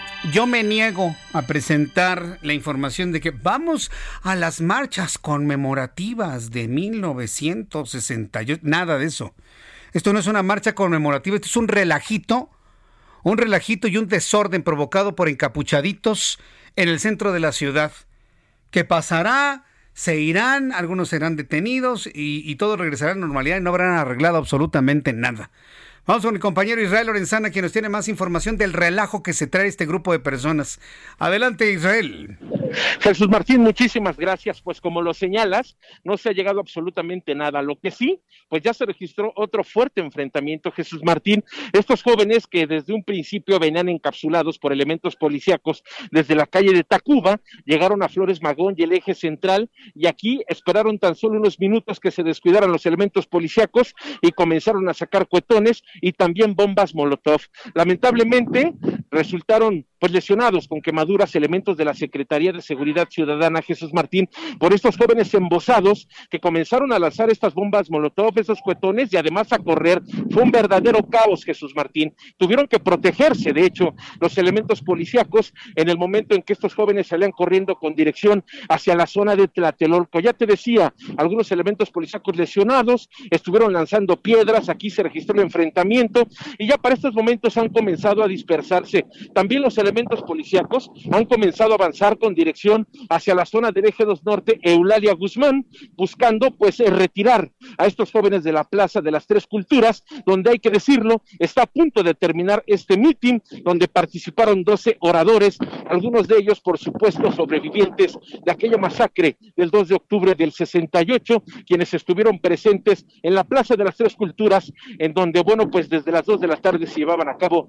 estos actos político-culturales. Continúa cerrado el eje central Lázaro Cárdenas, elementos de tránsito están pues llevando cortes viales, esto con dirección hacia el Paseo de la Reforma. Hay muchos elementos también del Escuadrón de Rescate de Urgencias Médicas y quiero señalarte, Jesús Martín, que la cinta asfáltica ha quedado pues eh, como si hubiera habido aquí una verdadera batalla campal, piedras, palos, ahí aquí se activaron varios extintores pues para contrarrestar las bombas Molotov que estuvieron lanzando estos jóvenes Jesús Martín. Lamentablemente esto ocurre exactamente esta tarde aquí a un costado de la Plaza de las Tres Culturas, donde se conmemoraban los 52 años de aquella masacre del 2 de octubre del 68. Pues Jesús Martín, es la información que te tengo. Muchas gracias por la información, Israel Lorenzana. Hasta luego. Hasta luego. Vamos con nuestro compañero Javier Ruiz. ¿En dónde te ubicas, Javier? Adelante. En el eje central Jesús Martín y justamente llegando a la avenida Flores en Magón, donde pues ya informábamos de este accidente, perdón, de este enfrentamiento, donde pues surgieron varias personas accidentadas, al menos son cuatro policías los que alcanzamos a ver lesionados y también dos civiles. Nos han referido algunos compañeros de los medios de comunicación que también pues fueron agredidos por una persona con un MAP, dañaron dos eh, cámaras y también pues a los compañeros. Afortunadamente Jesús Martín, como ya escuchamos a mi compañero Israel Lorenzana, ya se han dispersado este grupo de personas que se encontraban aquí en el eje central Lázaro Cárdenas, no antes pues destruir todo este perímetro, algunas estaciones del Parabús pues los lesionaron, eh, los, dañaron, algunas personas que también pues caminando en este punto, pues una de ellas resultó lesionada y a eso obedeció pues también la movilización de elementos del cuerpo de bomberos que llegaron a este también personal del Escuadrón de Rescate y Urgencias Médicas y de la Cruz Roja Mexicana. Afortunadamente, Jesús Martín, pues ya todo regresa a la normalidad en este perímetro, únicamente pues continúa el resguardo por parte de elementos de la Secretaría de Seguridad Ciudadana. Continúan los cortes, eso sí, en el eje central Lázaro Cárdenas, desde la avenida Hidalgo continúa cerrado y en dirección hacia el eje 2 norte. Sin embargo, pues ya nada más espera el personal de limpia para que llegue a retirar pues las piedras, los palos y todo lo que quedó en este punto y posteriormente también se ha reabierto la circulación del eje central. No está de más utilizar como alternativa el paseo de la reforma o un poco también más distante la avenida de los insurgentes para quien desea llegar hacia la zona norte de la Ciudad de México. De momento, Jesús Martín, reporte que tenemos. Oye, Javier Ruiz, de todo lo que nos has informado, de la información que te ha llegado, más o menos cuántas personas eh, están participando en estos relajos. Yo, yo insisto en llamarle que son relajos en la Ciudad de México. Más o menos cuántas personas están participando? Sí, de una instancia, Jesús Martín, salieron cerca de 300 jóvenes encapuchados, vestidos de negro y también pues con algunos objetos, principalmente bombas molotov, algunas piedras, aerosoles. Sin embargo, ya cuando llegaron hacia la avenida Juárez y la avenida y el eje central, pues en este punto se, distribuyeron y únicamente quedaron 100 personas, 100 jóvenes, quienes pues fueron escoltados hasta la zona de Flores Magón. Y en este punto fue donde pues hubo el mayor enfrentamiento, hubo palos, hubo piedras, hubo pues también por parte de los uniformados eh, eh, aerosol y principalmente extinguidores, fue con lo que estaban tratando de disuadir a estos jóvenes. Sin embargo, pues no más de 100 jóvenes, Jesús Martín mencionado, no más de 100 fueron los que hicieron los disturbios pues en este cruce y ante 3.300 policías que montan este operativo, Jesús Martín.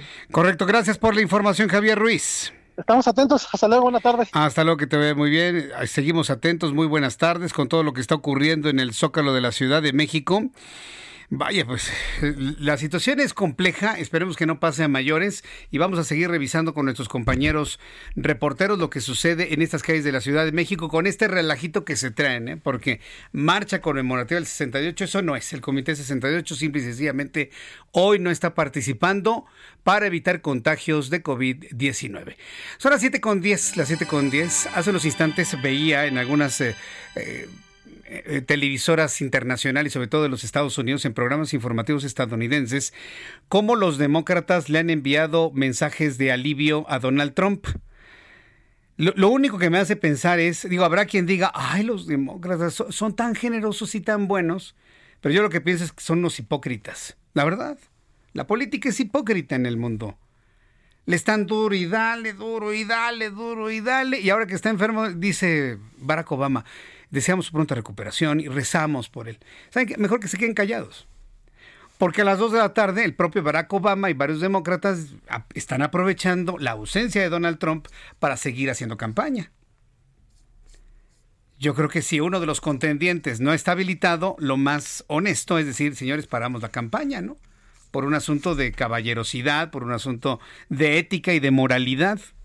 Pero no, no, al contrario, le están dando con mayor intensidad ahora que Donald Trump no está enfrente de ellos. Joe Biden igual dice que están rezando por Donald Trump. Bueno, esperemos que sean sentimientos reales, verdaderos, y no un asunto nada más para quedar bien ante las cámaras de la televisión, los micrófonos de la radio en los Estados Unidos. Son las 7 con 12, las 7 de la noche con 12 minutos hora del centro de la República Mexicana. Rápidamente los asuntos meteorológicos. Este fin de semana va a seguir haciendo frío. Tenemos dos sistemas de baja presión, uno que está en la costa del Pacífico y uno que está en la península de Baja California. Si en nuestro mapa mental nos ubicamos en la zona del, de Tehuantepec, ahí vamos a ver un sistema de vientos máximos. Estamos observando en la parte centro y costa del Golfo de México un frente frío, el frente frío número 4 que está recorriendo toda esta zona, bajando las temperaturas. Y ya del lado del Caribe, ya del lado del Caribe, estamos observando la tormenta tropical número 25. Le menciono de esta manera para que nuestro mapa mental vayamos colocando donde le dije cada uno de estos sistemas. Y bueno, pues nos daremos cuenta que el centro del país y el norte van a estar completamente despejados, pero eso sí, con un aire frío, gélido, para los próximos días. Aquí en la capital de la República, el termómetro estará en su posición máxima en 23 grados y una mínima. Abríguese bien, ¿eh? Una mínima de 7 grados para mañana sábado al amanecer. Me da mucho gusto saludar aquí en el estudio a Carlos Allende, quien nos va a explicar algo con palitos y bolitas, algo o todo. Eh, pues lo que alcance este esta breve intervención.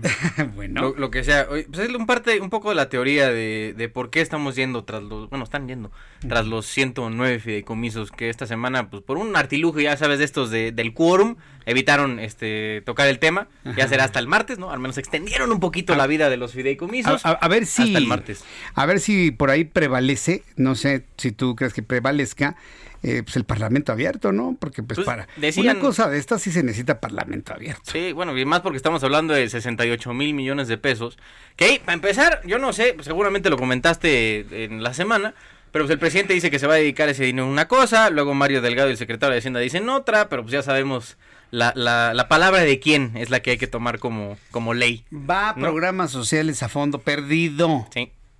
Es para regalar dinero. Es lo que yo creo. Pero bueno, Yo también lo creo La teoría aquí es por qué estamos yendo a los fideicomisos. Y simple y sencilla- sencillamente, los datos que ya tenemos, los, ma- los más actualizados, es se les está acabando el dinero. Adiós. ¿De Fí- veras? Fíjate. ¿Te acuerdas hace un año? Que ya, mira, ya llevamos más de un año con este relajito aquí en radio. Ajá. Este, hace un año yo me, me senté ahí cruzando la mesa aquí contigo y mira aquí contigo todos los días 9 de la mañana. Ajá. Este eh, y te dije, carnal, el, el paquete económico que presentaron para el 2020 está deschavetado. O sea, están aquí pretendiendo producir más, más barriles de petróleo que lo que puede producir Pemex. Están poniendo el barril de petróleo más alto de lo que pues, la, la mayoría de la gente estima. Y pues y me aumentaron de un, de un año para el otro 500 mil millones de pesos en el presupuesto. Y, te- y me senté ahí y me acuerdo perfecto que te dije, estos carnales están pirados. Les, les falta... ¿De dónde va a salir la- el dinero? Aquí está la respuesta. Aparte, no, bueno, no es recaudación. Claro. Y tomas en cuenta que nos cayó el bicho, está peor, ¿no? Y, y aún así que le saquen este mi- miles de millones a empresas que pues, sí son- debían lana, ¿no? Pues qué bueno que les cobraron.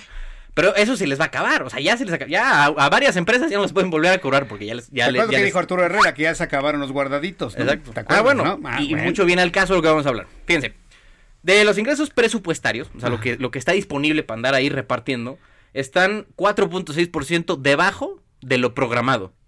O sea, 4.6% debajo de lo que esperaban, que es como 170 mil millones de pesos. O sea, a, a agosto de este año le faltan al gobierno 170 mil millones de pesos. Pues no alcanza con los No. fideicomisos.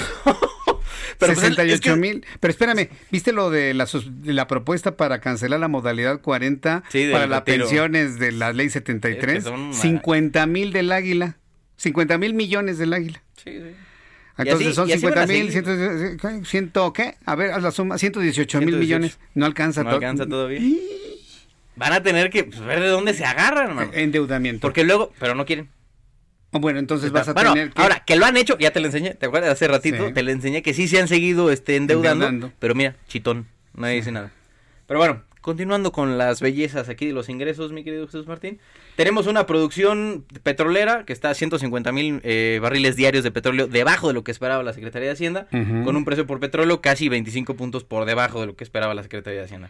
Ahora, en los ingresos tributarios, esto que tú y yo pagamos todos los días de nuestro bolsillo, que conocemos como impuestos, el ISR está por debajo 3.6%, el IVA 5.3% y el IEPS 12.2%. Que aquí te voy a dar un asterisco. Hay una propuesta en la ley de ingresos de la Federación para el año que entra que menciona cuotas complementarias al IEPS que pagamos en gasolinas. Ah, Cuotas complementarias, esos son impuestos adicionales, ¿no?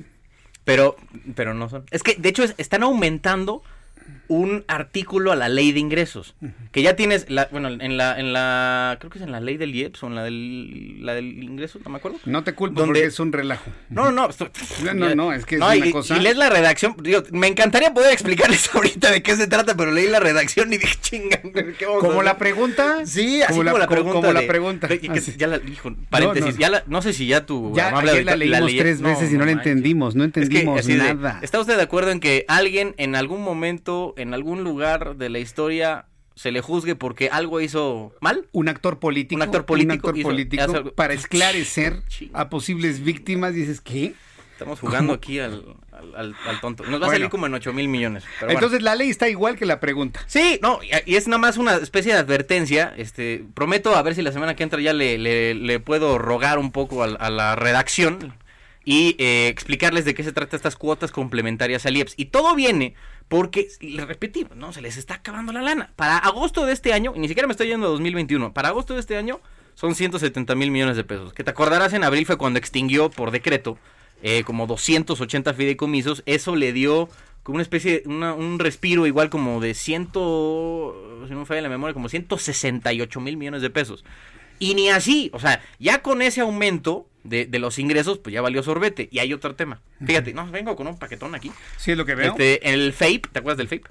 ¿El FAPE? El Fondo de Estabilización de los Ingresos Presupuestarios. Ah, el FAPE. El famoso FAPE. Bueno, uh -huh. ese se los entregaron en diciembre de 2018 con eh, 270 mil millones de pesos alrededor de esa, de esa suma. Uh -huh. Se acordarán que un año después la Secretaría de Hacienda dijo, es que tuvimos que usar una lanita ahí porque no nos alcanzó el plan y la fregada y tuvimos que compensar. Bueno, sacaron 120 mil millones y lo dejaron en unos 158 mil millones de pesos. Uh -huh. Hoy el FAPE tiene menos de 37 mil millones de pesos. Ah, caramba. En el reporte de finanzas de este, del año, del mes, no, del mes de agosto, ya ven que es que se, se, nos hace un relajo aquí con las cosas. Pero se tarda un, año, un mes la Secretaría de Hacienda en sacar los, el reporte del mes anterior.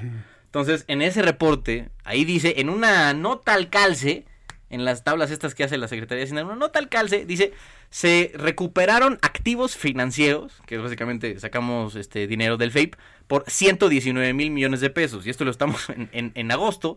Quedan menos de 40 mil millones de pesos en el Fondo de Estabilización, uh -huh. que debería ser una caja de ahorro para este gobierno, que ya prácticamente este, se les acabó. Es más o menos lo que tienes en tu cuenta de banco, ¿no? 40 mil millones. 40 mil millones más o menos. No, Orlando, ya te están ventaneando aquí. Ya. ¿Sabes, qué, ¿Sabes qué, parte me, me, preocupa mucho de esto? Eh, no sé si escuchaste ayer que tuve una entrevista con el doctor Antonio Lascano. Él es miembro del Colegio Nacional, es investigador, y él pues nos reveló aquí que, que los, el dinero que está ahí no le pertenece al gobierno. Porque además, digo, hay, hay fondos que se dieron desde el gobierno, pero que ya se entregaron y ya no le pertenece, como si te pagaran tu sueldo, yeah. ya, ya no pertenece al anterior, sino te pertenece a ti. Pero además, lo más grave que, que me mencionó es que estos recursos también son donaciones de organismos internacionales a través de convenios. Hay convenios internacionales, hay países que ponen dinero para becas, ¿Qué?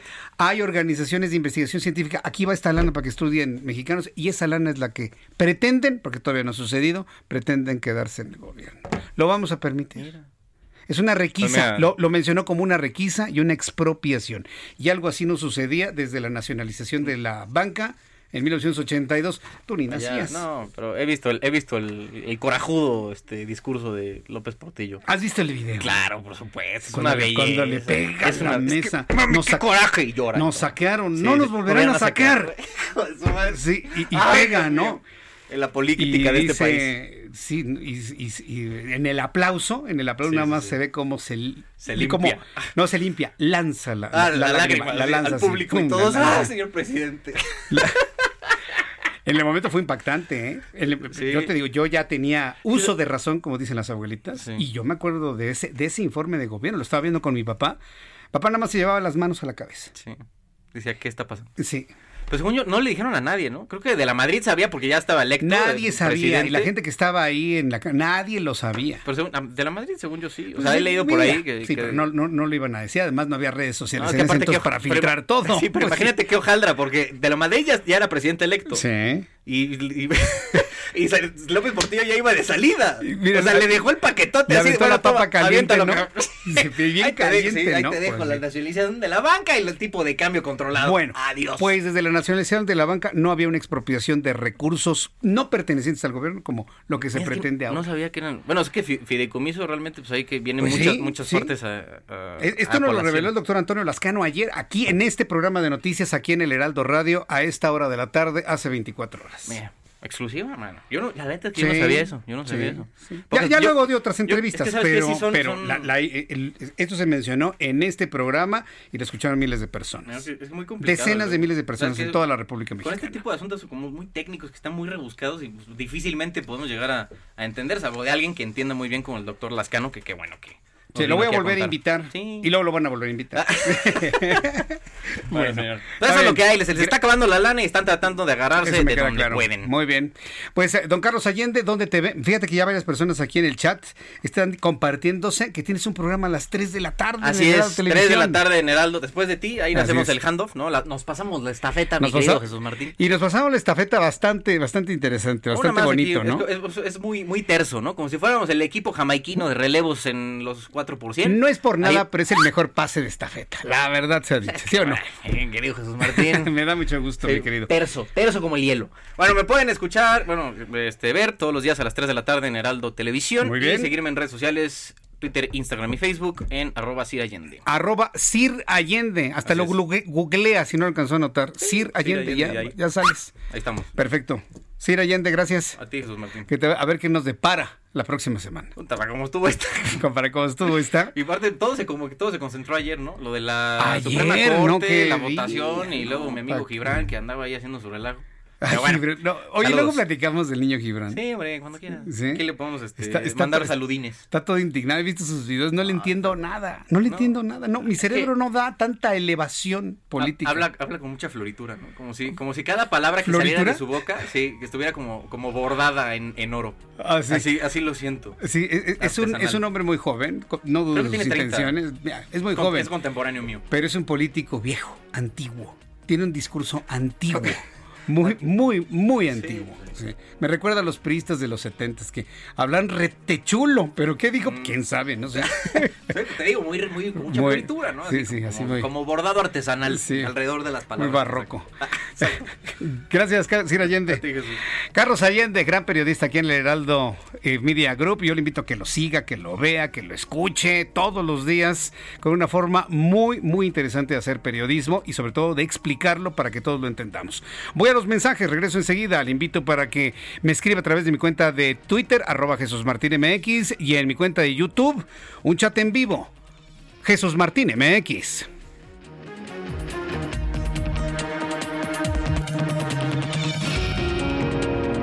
Escuchas a Jesús Martín Mendoza con las noticias de la tarde por Heraldo Radio, una estación de Heraldo Media Group.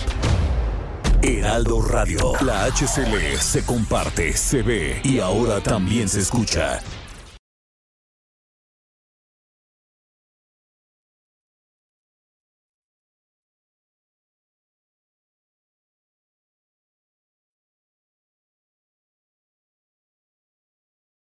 Heraldo Radio. La HCL se comparte, se ve y ahora también se escucha. Escucha las noticias de la tarde con Jesús Martín Mendoza. Regresamos.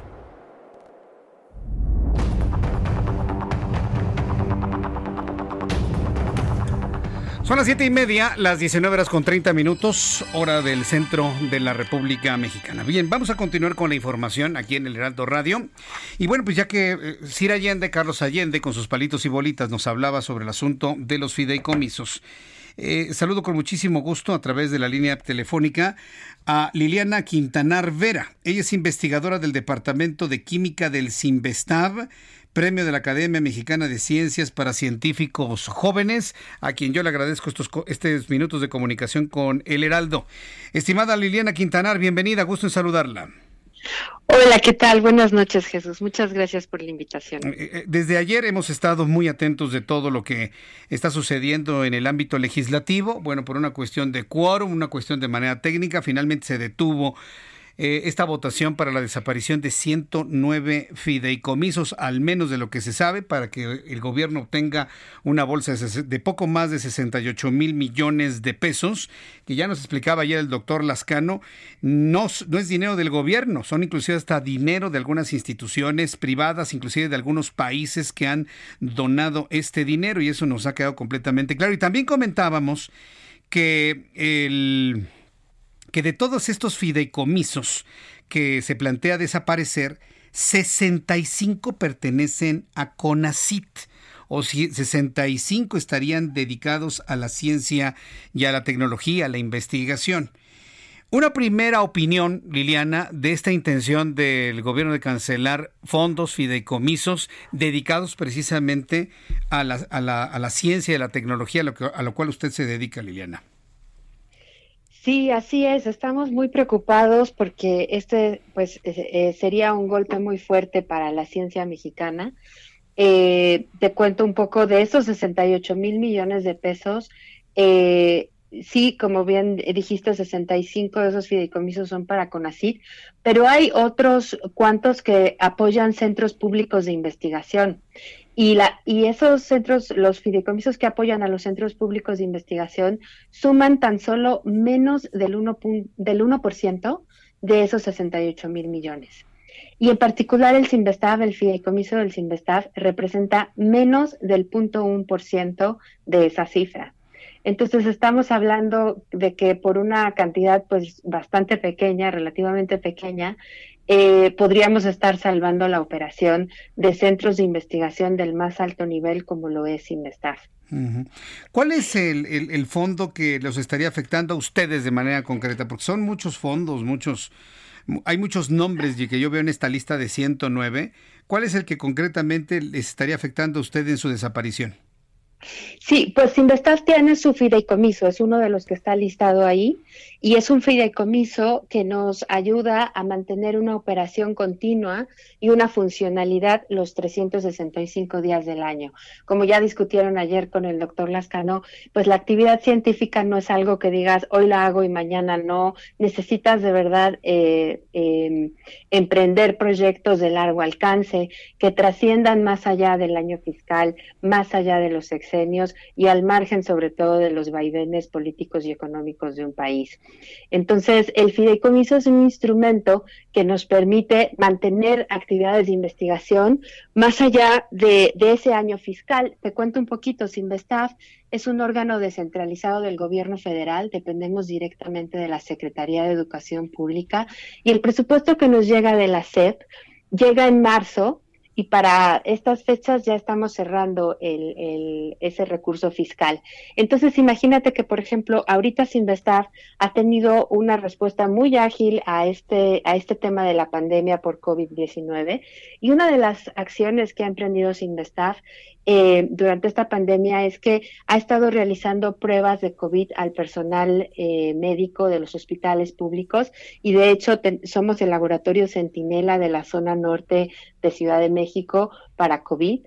hasta el momento se han hecho más de 15 mil pruebas y Imagínate que estamos en noviembre y se descompone el instrumento que se utiliza para hacer las pruebas, el instrumento de PCR o alguna otra parte de la instrumentación científica, y de repente ya no podemos hacer pruebas. Y ni modo que digas, bueno, pues Hacienda ya me cerró el recurso fiscal y entonces ahora ya no vamos a poder seguir dando este servicio. Ahí es donde entra el fideicomiso, para poder eh, tener esa respuesta ágil y poder ejercer recursos en, en un momento en el que no puedes ejercer los recursos fiscales. Entonces, sí, la disolución de este fideicomiso para Sinvestav tiene un impacto importante eh, en esto que te explico de las pruebas COVID, pero por ejemplo también Sinvestav está desarrollando más de 60 proyectos relacionados con el virus SARS-CoV-2 y muchos de ellos se verían detenidos o afectados por la disolución del, del, fideicomiso. Eh, además, pues somos eh, en realidad un, un, actor muy importante en la vida científica del país. Nuestros, nuestro centro Sinvestav ha formado hasta el momento a más de 15 mil estudiantes de maestría y doctorado. Muchos de ellos se han incorporado a la fuerza educativa del país, son ahora profesores en universidades públicas en, en toda la República y, están contribuyendo de manera importante a la educación superior en México. Mm. Nuestra principal misión es, eh, eh, investigación y formación de recursos humanos de posgrado eh, del más alto nivel y de manera indirecta también incidimos con nuestros exalumnos en educación superior. Entonces, todo esto se ve en peligro. La, la operación y funcionalidad de, un centro como el nuestro, pues sí se ve amenazada eh, al disolverse nuestro fideicomiso. De desaparecer este fideicomiso, que parece que no hay marcha atrás y es una total intención de los legisladores del, de Morena, del partido que tiene a López Obrador como presidente, de desaparecer este fideicomiso, ¿ustedes desaparecen también? ¿Qué va a pasar con los trabajos e investigaciones que estaban realizando? Mira, nosotros como centro de investigación no desaparecemos, pero eh, sí se ve limitada este, nuestra operación hay, eh, hay más de 120 proyectos que actualmente están siendo apoyados con este fideicomiso, entonces esos proyectos se detendrían. Y también sabes que eh, se reduce nuestra capacidad de competir por fondos de investigación en convocatorias nacionales e internacionales. Eh, tiene varios convenios de colaboración internacional y en, en, muchos de ellos este, tienes que, eh, la institución eh, también tiene que poner fondos para este intercambio este, de académico y pues esa capacidad que hoy hoy en día tiene Sinvestav de hacer ese tipo de colaboraciones pues también se vería limitada y por otro lado, eh, CONACIT, que es la cabeza del sector y que es eh, uno de los principales fuentes de financiamiento para proyectos de investigación, en sus convocatorias en muchas ocasiones solicita que la institución receptora del donativo ponga fondos concurrentes. Y en nuestro caso esos fondos concurrentes vienen del fideicomiso. Entonces, no tener el fideicomiso nos limita en poder competir por este tipo de donativos y pues sí a la larga este puede menguar este nuestra competitividad académica que por cierto te, te comparto muy orgullosamente Sinvestav es el centro de investigación número uno en México y número dos en Latinoamérica y bueno ya te conté de, de la gran misión en investigación y formación de recursos humanos a nivel posgrado. Entonces todo esto se pone en riesgo y, y, todo esto no se construye en un día, ¿sabes? Sí, no, es, no. es el resultado de, de, y la inversión y del esfuerzo de, de varias generaciones. Y por ahorrarnos este, unos cuantos centavos, estamos poniendo en riesgo la viabilidad pues, del patrimonio científico de la nación y sobre pues, todo poniendo en riesgo la formación de la siguiente generación de científicos jóvenes mexicanos que en la siguiente pandemia serían los que están desarrollando pruebas COVID o lo que como sea que se vaya a llamar el siguiente bicho, ¿sabes? Eh, yo, yo quiero eh, decirle una cosa a Liliana Quintanar Vera. Sí. La verdad es que ha sido muy puntual lo que usted nos ha dicho y yo creo que una argumentación así en cualquier otro tiempo, en cualquier otro momento, frente al legislativo, le hubiese dado marcha atrás a una propuesta como esta. Vaya, ni siquiera hubiera alcanzado a llegar a comisiones. Así de sencillo. Pero he notado que este gobierno y estos legisladores, mientras más hacemos esto, es decir, que yo, en este programa de noticias tengamos voces como la de usted, en donde tratan de hacer ver a los legisladores el daño gravísimo a la investigación que se realiza, se, sería la desaparición de un fondo así, menos hacen caso. ¿eh? Yo la verdad eh, le agradezco mucho el que me haya tomado la llamada telefónica, que haya puesto esto al aire para que el público lo escuche, para dar constancia de todo lo que a los ojos de los científicos mexicanos puede ocurrir con, con la desaparición de estos fideicomisos. Eh, pero de ahí a que las cosas cambien, la verdad, se lo digo con toda franqueza, lo dudo. Por lo tanto, le pregunto ya para concluir esta entrevista, ¿cuál es el plan B que tienen? Porque va a desaparecer ese fondo. ¿Cómo le van a hacer ustedes para sobrevivir? Bueno, yo quiero pensar que, que la batalla todavía no acaba, ¿sabes? Y no nos vamos a dar por vencidos. Yo te puedo decir que yo estoy parada por la ciencia en México y mi sueño, y estoy segura que muchos en la comunidad científica mexicana lo comparten, yo estoy parada porque la ciencia un día sea un pilar del desarrollo económico y de la educación para todos los mexicanos. Yo les preguntaría a los diputados de Morena si ¿Acaso no era eso lo que estaba alineado al proyecto de nación que ellos se decían que estaban parados por una educación, una salud, una ciencia para todos los mexicanos? Uh -huh. Entonces, disolver los fideicomisos, y no solo los de ciencia y tecnología, sino muchos otros de los que han estado discutiendo en tu programa, eh, pues es, es, es un atentado y va completamente en contra de ese proyecto de nación que prometieron. Entonces, en realidad sí quisiera pues que la opinión pública y también eh, la bancada de Morena se diera cuenta uh -huh. que al estarse alineando a lo que el, el, el Ejecutivo les está pidiendo, eh, están en realidad yendo en contra de ese proyecto de nación y no están siendo nada congruentes uh -huh. con lo que prometieron y por, lo, y por lo que muchos mexicanos votaron. Uh -huh. Entonces, en realidad es una es una traición hacia hacia hacia quienes votaron por dígalo, ellos. Y dígalo, en el caso, dígalo con todas sus palabras. Es una traición a los votantes de este gobierno. Así. Y yo te puedo decir que, que la mayoría de, de, la comunidad científica apoyó este proyecto de nación. Así es, yo sé de muchos científicos que votaron por la hoy 4T y ahora yo quisiera ver sus caras. Este, bueno, yo te puedo decir me da mucha vergüenza, pero te puedo decir que fui una de las ingenuas e ilusas que también votó por la 4T. Y pensando en que había, había este, diversos actores alrededor, incluidos colegas científicos, que estaban ahí por ese proyecto y que dijimos, bueno, con esa trayectoria sí, sí va. Pero, pero poco a poco se han ido alejando porque simplemente no ha sido posible trabajar en el contexto en el, político en el que está.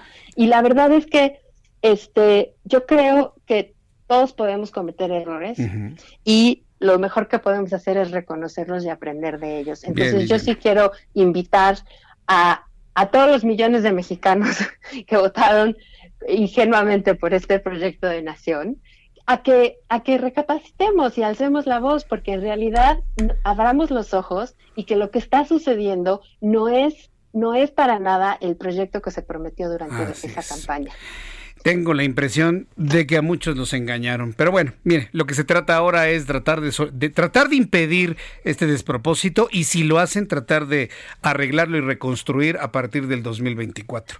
Yo le agradezco mucho, claro Liliana. Que sí. Por eso estamos parados y no vamos a quitar el dedo del renglón. Así es, Liliana. Muchas gracias por este tiempo, Liliana Quintanar Vera, y felicidades por su trayectoria, que ya estuve revisándola y es muy impresionante. Muchas gracias, Liliana. Gracias. No, muchísimas gracias por el espacio. Hasta pronto, que le vaya muy bien. Es Liliana Quintanar Vera. Ella es química, ella es química farmacéutica.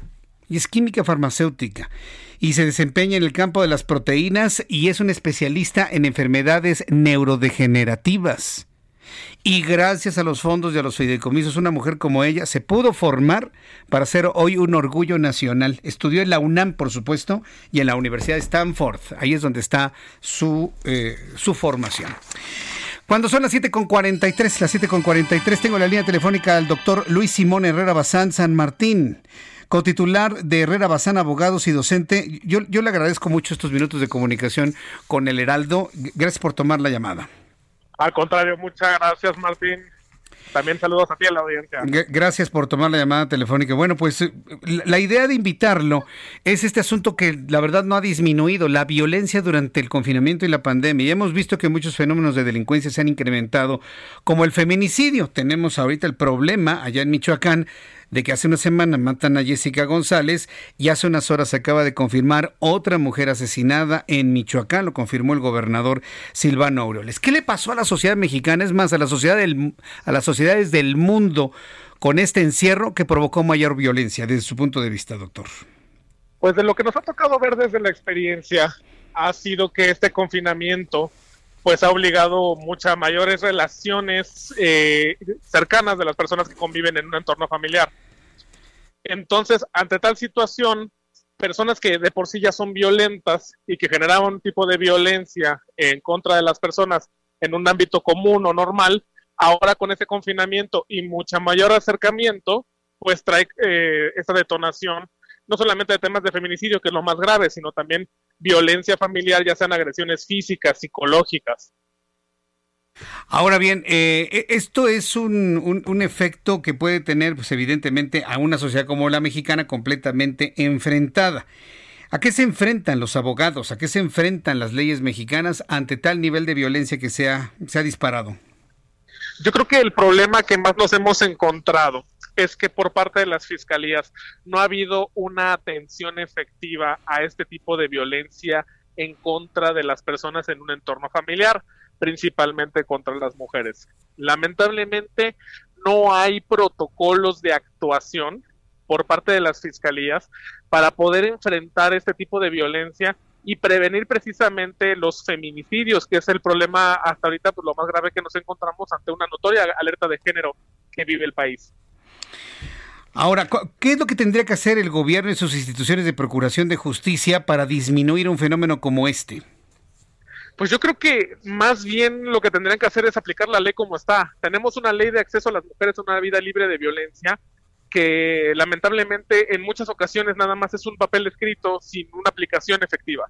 Yo creo que es muy importante y es eh, además necesario que las autoridades hagan una efectiva aplicación de la norma, porque lo que nos ha tocado ver es que no hay una importancia ni relevancia para poder llevar a cabo una aplicación efectiva de lo que es la norma y sobre todo pues eh, la atención es alerta de género.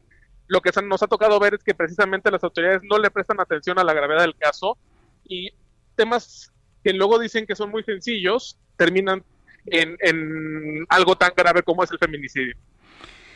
Eh, bien, pues eh, vamos a, ver qué, sucede. El, país está más preocupado en este momento por otras cosas, por enjuiciar a los presidentes que por llevar paz a los hogares, ¿no? Pues eh, hay muchos temas de importancia para el país y yo creo que también un tema muy importante es la, la violencia de género. Si bien es cierto, el tema de enjuiciar a los expresidentes, pues para mí, en mi caso particular, pues es sencillo que se presente una denuncia y la fiscalía tiene que investigar. No es necesario hacer tanto circo con el tema de consultas, sino realmente afectar lo que, lo que estamos sufriendo, ¿no? Y en este caso de, de Jessica y las personas que han perdido la vida debido a manos de personas por cuestiones de, de violencia de género, pues es importante a enfrentarlas, atacarlas y sobre todo lo más importante, trabajar la prevención de este delito. Bien, pues yo le agradezco mucho el que me haya tomado la llamada telefónica el día de hoy, doctor Luis Simón Herrera. Gracias por este tiempo, le envío un fuerte abrazo y platicaremos en una oportunidad futura. Gracias por participar. Seguro que sí, muchas gracias, muy buena noche. Gracias, que le vaya muy bien. Hasta pronto. Es el doctor Luis Simón Herrera. Son las 7.48, las 7.48 horas del centro de la República Mexicana. Me dice Mirna Arecia que hoy es su cumpleaños. Felicidades, Mirna. Mirna Arece dice que hoy es su cumpleaños, quiere su felicitación, pues le enviamos un fuerte abrazo. Pásala muy bien, Mirna. Muchas gracias por seguirnos y escribirnos a través de la plataforma de YouTube del canal Jesús Martín Mendoza. Vamos con Adriana Fernández. Hoy es viernes y tenemos la recomendación de cine. Adriana Fernández, nuestra especialista en cine. Qué gusto me da saludarte. Bienvenida. Muy buenas noches. ¿Qué tal, Jesús Martín? Buenas noches. Y pues ya empezamos octubre, Jesús Martín. Pues sí, estamos empezando octubre. ¿Qué tal la luna de ayer? Padrísima, ¿no? Sí, de, como dice, ¿cómo es el dicho? De, que las lunas de octubre son las más bellas, ¿no? Exacto, las de, las de octubre son las más hermosas y sí, efectivamente a mí me encanta este mes. Bueno, pues cine a la luz de la, de la luna, mi querida Adriana, ¿qué nos tienes para recomendarnos en este fin de semana? Exacto, muy bien Jesús Martín, pues mira, hoy vamos a hablar de una recomendación para ver en el cine y también vamos a hablar de una recomendación para ver en casa. Vamos a empezar por la eh, que eh, podemos ver en casa, que se puede ver en Netflix, y se llama The Social Dilemma, o digamos que el dilema social. Es un documental, Jesús Martín.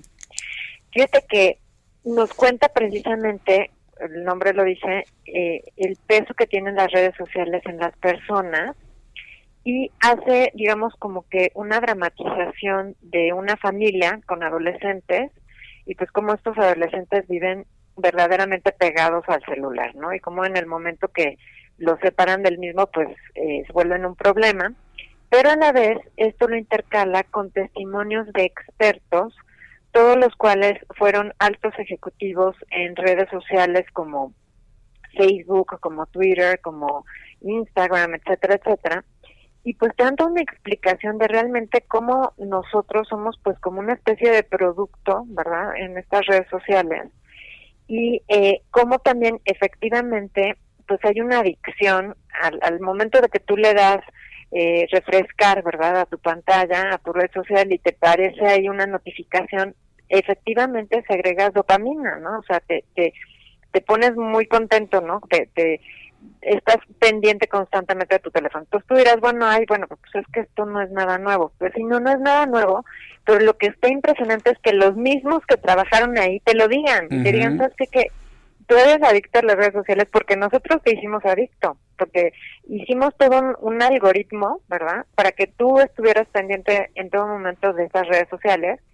Y esto especialmente en los adolescentes que están, pues digamos, en proceso de socialización, pues sí se vuelve un tema, sobre todo las niñas, o sea, las niñas entre 10 y 14 años, Jesús Martín, están a la casa de los famosos likes, ¿no? En redes como Instagram o en TikTok y se ha eh, elevado exponencialmente el nivel de suicidio en este en esta en las niñas en especial, pero sobre todo las niñas de 10 a 14 años. Entonces, bueno, con muchos datos, o sea, todos estos son así como muy tremendistas, eh, y exagerado, pero la verdad es que está muy, muy, muy bien hecho este documental. A mí de verdad me, me interesó muchísimo. Es algo que vale la pena además que los hijos adolescentes lo vean para que se den cuenta, ¿verdad?, de cómo eh, pues está de alguna suerte entramado, ¿no? Todo esto de, las de las redes sociales, no que no podamos vivir sin, digamos, eh, son parte de nuestra vida, pero pues cómo podemos manejarlas, ¿no? Eh, de Social Dilemma, y pues yo le voy a dar tres estrellas a su Martín a este documental que realmente me pareció fascinante. Social Dilemma, bueno, lo vamos a ver este fin de semana. Segunda recomendación para este fin de semana, Adriana. La segunda, Jesús Martín, es una película mexicana que se llama Mano de Obra. Esta yo la vi en Morelia el año pasado. Acaba de ganar el Ariel a Mejor Ópera Prima y a Mejor Actor. Y nos lleva a una construcción en una zona residencial donde hay un accidente y pues uno de los eh, trabajadores fallece y pues todo lo que viene después, ¿no? El tema de que no se le quiere dar la compensación que se merece, la familia, etcétera.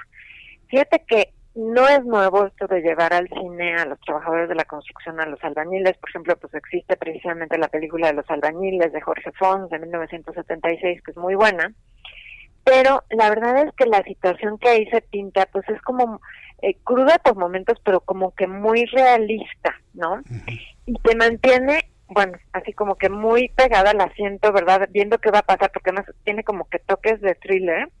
A mí me gustó muchísimo Jesús Martín Vale mucho la pena ir a verla en el cine y le voy a dar tres estrellas y media a Mano de Obra de David Sonama. Tres estrellas y media. Bueno, pues fíjate que se me antoja más Mano, mano de Obra, ¿eh? Se, me antoja más. Eso sí, nada más que hay que ir al cine para verla en el cine. Perfecto. Bueno, pues yo te agradezco mucho. Tu cuenta de Twitter, por favor, Adriana.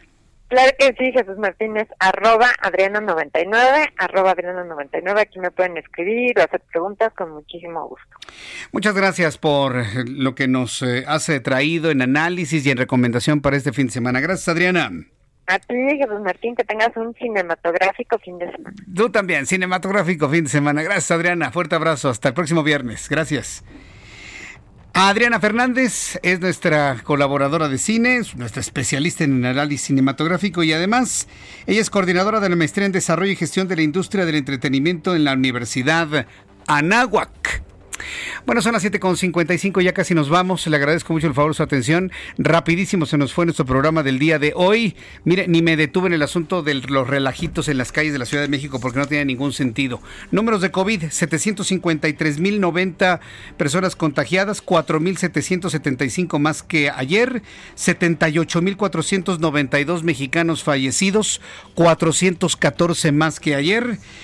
10.42 índice de letalidad. A nombre de este equipo de profesionales de la información, yo soy Jesús Martín Mendoza. Lo espero el lunes a las 2 por el 10.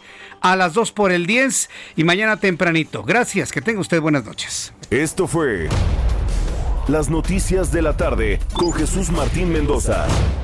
Heraldo Radio. La HCL se comparte, se ve y ahora también se escucha. Imagine the softest sheets you've ever felt. Now imagine them getting even softer over time. That's what you'll feel with Bowl and Branch's organic cotton sheets. In a recent customer survey, 96% replied that Bowl and Branch sheets get softer with every wash. Start getting your best night's sleep in these sheets that get softer and softer for years to come. Try their sheets with a 30-night guarantee. Plus, get 15% off your first order at bowlandbranch.com. Code BUTTERY. Exclusions apply. See site for details.